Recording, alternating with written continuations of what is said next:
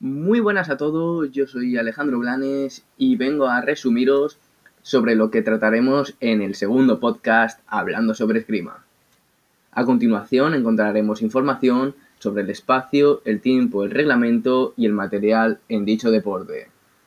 Con todo esto, empezamos.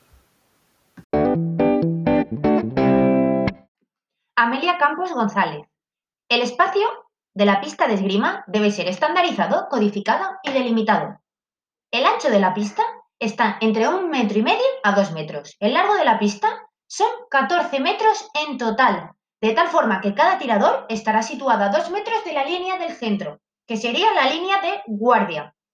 Tenga a su disposición para romper sin traspasar el límite posterior con los dos pies, a una longitud total de 5 metros. Los pasillos de seguridad que marcamos en nuestro mapa, en eh, situado en nuestro blog, no cuentan como parte de la pista.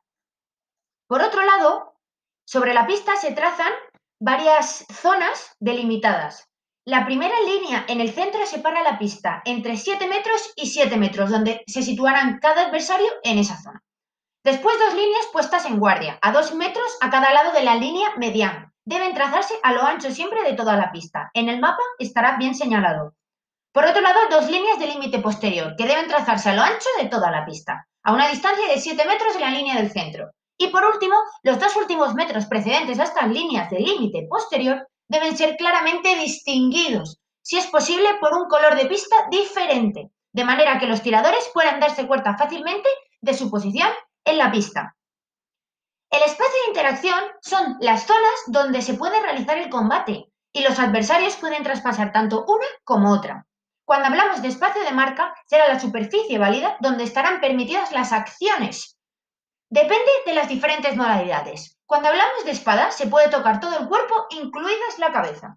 Cuando hablamos del florete, únicamente será válido tocar el tronco. Y, finalmente, hablando de sable, de cintura para arriba, incluida la cabeza.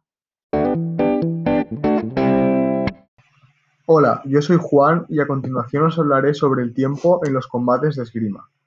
De acuerdo con el tipo de arma utilizada, la duración de los combates pueden variar hasta 5 toques con límite de tiempo de 3 minutos o hasta 15 toques con límite de 9 minutos. Dado que en esgrima no puede acabar empate un asalto, si se acaba el tiempo y hay un empate, se añade un minuto extra de prioridad.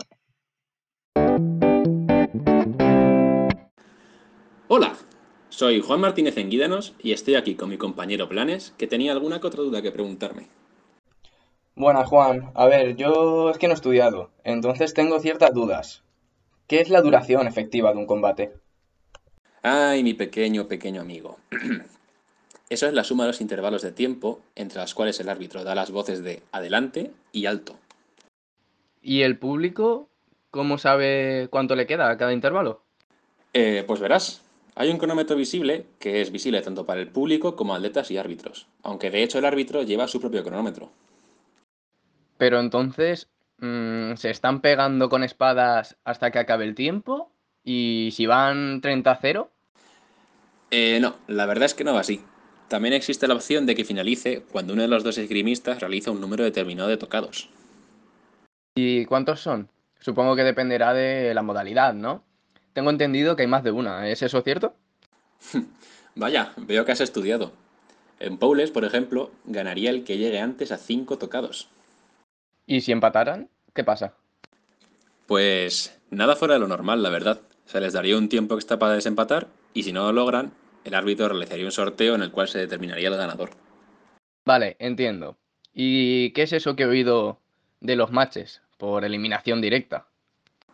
Pues nada, en individuales los matches terminan cuando se logran o 15 tocados o finalizan los tres periodos de 3 minutos con un minuto de descanso entre cada uno. ¿Y de grupales, te sabes algo o has hecho como todos y has estudiado hasta la mitad? Eh, sí, sí me lo he estudiado, ¿vale, crack? Vale, vale, a ver, enséñamelo, demuéstralo.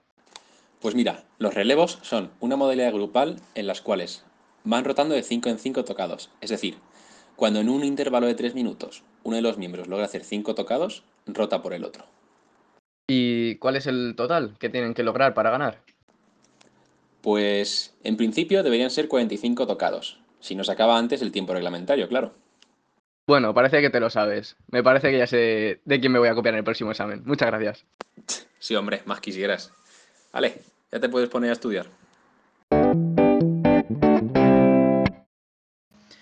Bueno, ahora yo os voy a hablar sobre el material de la esgrima en los Juegos Olímpicos.